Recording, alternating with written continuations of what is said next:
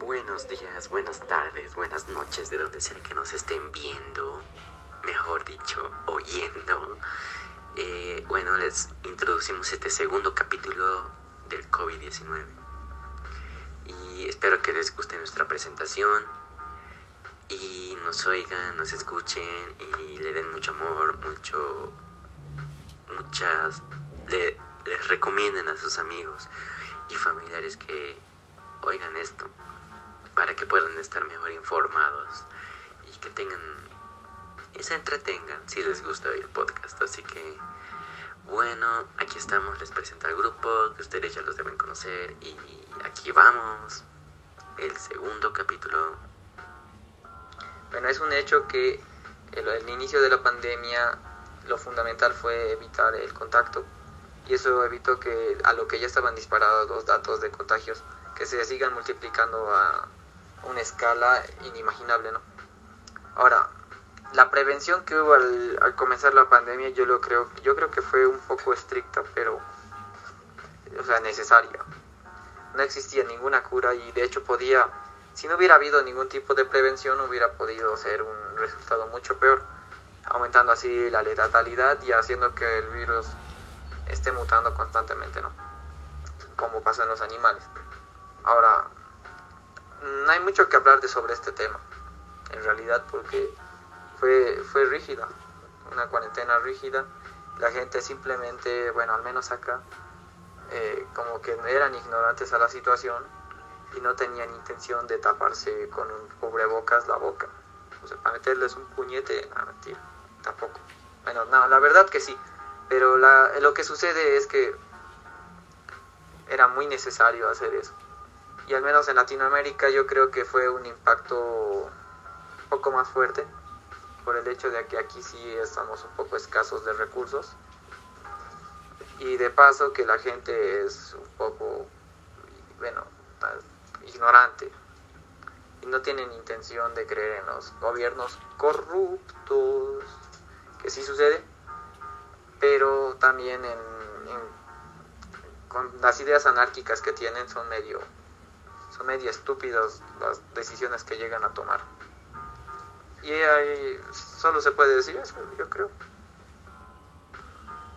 Eh, bueno, ahora voy a hablar sobre las medidas de bioseguridad. En mi opinión, como mencioné anteriormente, las medidas de seguridad son usar el barbijo siempre que puedas, pero también en mi opinión no, eh, se usa el barbijo en lugares cerrados, en mi opinión se puede usar en, solo en, lugares cerrados o en lugares que haya mucha gente y que, que estén al aire libre.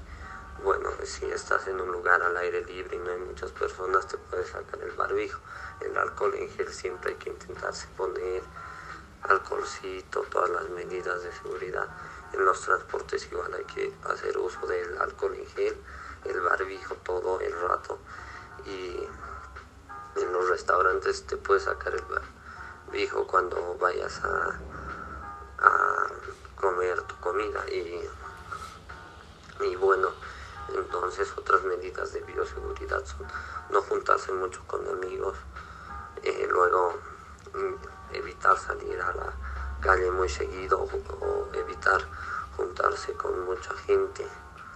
Eh, también hay que evitar eh, ir a centros comerciales o ir a supermercados, ir a supermercados cerrados es muy es un poco peligroso, entonces ahí sí o sí hay que estar con barbijo y cada cierto tiempo irse poniendo alcohol en gel. En, en, cuanto cuando estamos en ambientes abiertos y que no hay mucha gente, podemos sacarnos el barbijo siempre y cuando tengamos el distanciamiento social y también eh, nos, eh, pues, sí tenemos que usar el alcohol en gel cada cierto tiempo y no juntarnos y no juntarnos tanto con amigos eh, ni menos ir, a lugares con mucha gente.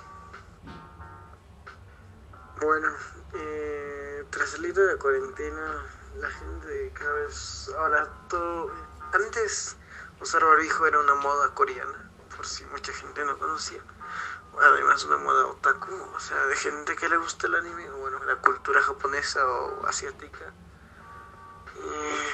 pero ahora se volvió algo del día a día, ¿no? Usar barbijo a mí me estresa mucho, porque no puedo hablar bien, o sea, apenas puedo hablar sin barbijo, ¿sabes? Es re triste. Y eso. Mm, luego la gente, mucha gente sufrió traumas, ¿no? Los traumas. Eh, ah, me estoy estresando. Eh, sufrió traumas y ahora al salir de su casa no puede salir sin desinfectar todo. Y cuando vuelven tienen que bañarse, sacarse de ropa, lavarla, todo, tal. Uh, no sé por qué estoy estresando tanto. ¿eh? eh bueno, ah, hay mucha gente que estas prevenciones las llevó muy extremo, llegando a desarrollar algunas, algunos trastornos. ¿no? recuerdo bien la palabra, ahorita no tengo la cabeza suficiente. Bueno, cuando la tengo, nunca. Eh, bueno, al final del día, la prevención es buena, pero exagerar con ella solo trae peores males que la misma enfermedad. Quiero dar un ejemplo de una persona anónima, una persona que conozco, una persona parte de mi familia, que tiene tanto pánico a la pandemia que no que al principio no podía ni salir de su casa. Y ahora actualmente sale pero con tres barbijos y dos máscaras. Y todas las superficies donde se sienta o toca las tiene que desinfectar antes. Es bastante exagerado y también le daña su salud ya que usar tantos barbijos le está cortando la nariz y además eh, está desarrollando muchos problemas de la piel también sus manos están cortadas por el uso de alcohol excesivo y también arruinó su celular por desinfectarlo tanto. En realidad cualquier cosa que esté llevado al extremo es malo, ¿no? Y lo único que podemos es prevenir, pero tampoco exagerar. Esa es mi opinión.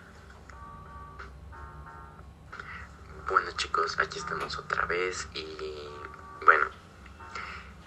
hoy vamos a hablar de un tema que es para transmitirles lo que es verdad. Y como les hablé en el anterior capítulo, eh, les di algunas referencias de, de, lo que algunos métodos que los gobiernos daban para eh, proteger a la gente, medidas de bioseguridad y esas cosas. Bueno, hoy les voy a hablar acerca de lo que viene siendo algunas mentiras y verdades de las desinfecciones, de la bioseguridad ante el COVID.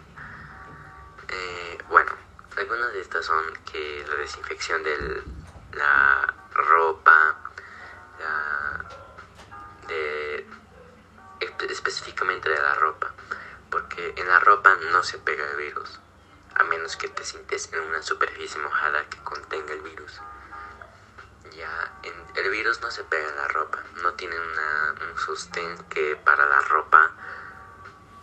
Y sinceramente yo lo hacía a inicios de pandemia, pero ahorita no exagero tanto en estos momentos porque literalmente me doy cuenta de que eso solo estamos gastando el alcohol que podría servir para nuestras manos, nuestros pies, aunque también hay estudios que dicen que la goma de los pies tampoco se pega, pero mm, creo que es una buena manera si tocamos superficies mojadas que puedan contener el virus.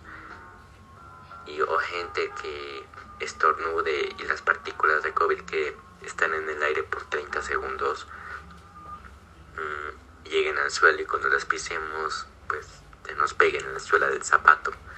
Pero sinceramente sinceramente las medidas que doy que les estoy dando no son para nada mm, esenciales pero si tú las quieres poner no hay problema ustedes pueden hacerlo.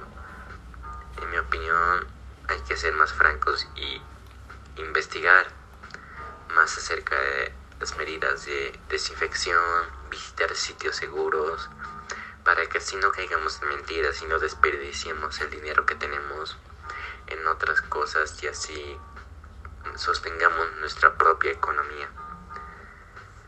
Y bueno, eso es todo lo que les quiero decir. Esa es, una, es la única medida importante que es necesaria Y bueno, el de barbijo normal, como tú quieras. Bueno, aquí terminamos, me despido y nos vemos en el siguiente capítulo. Chau, chau.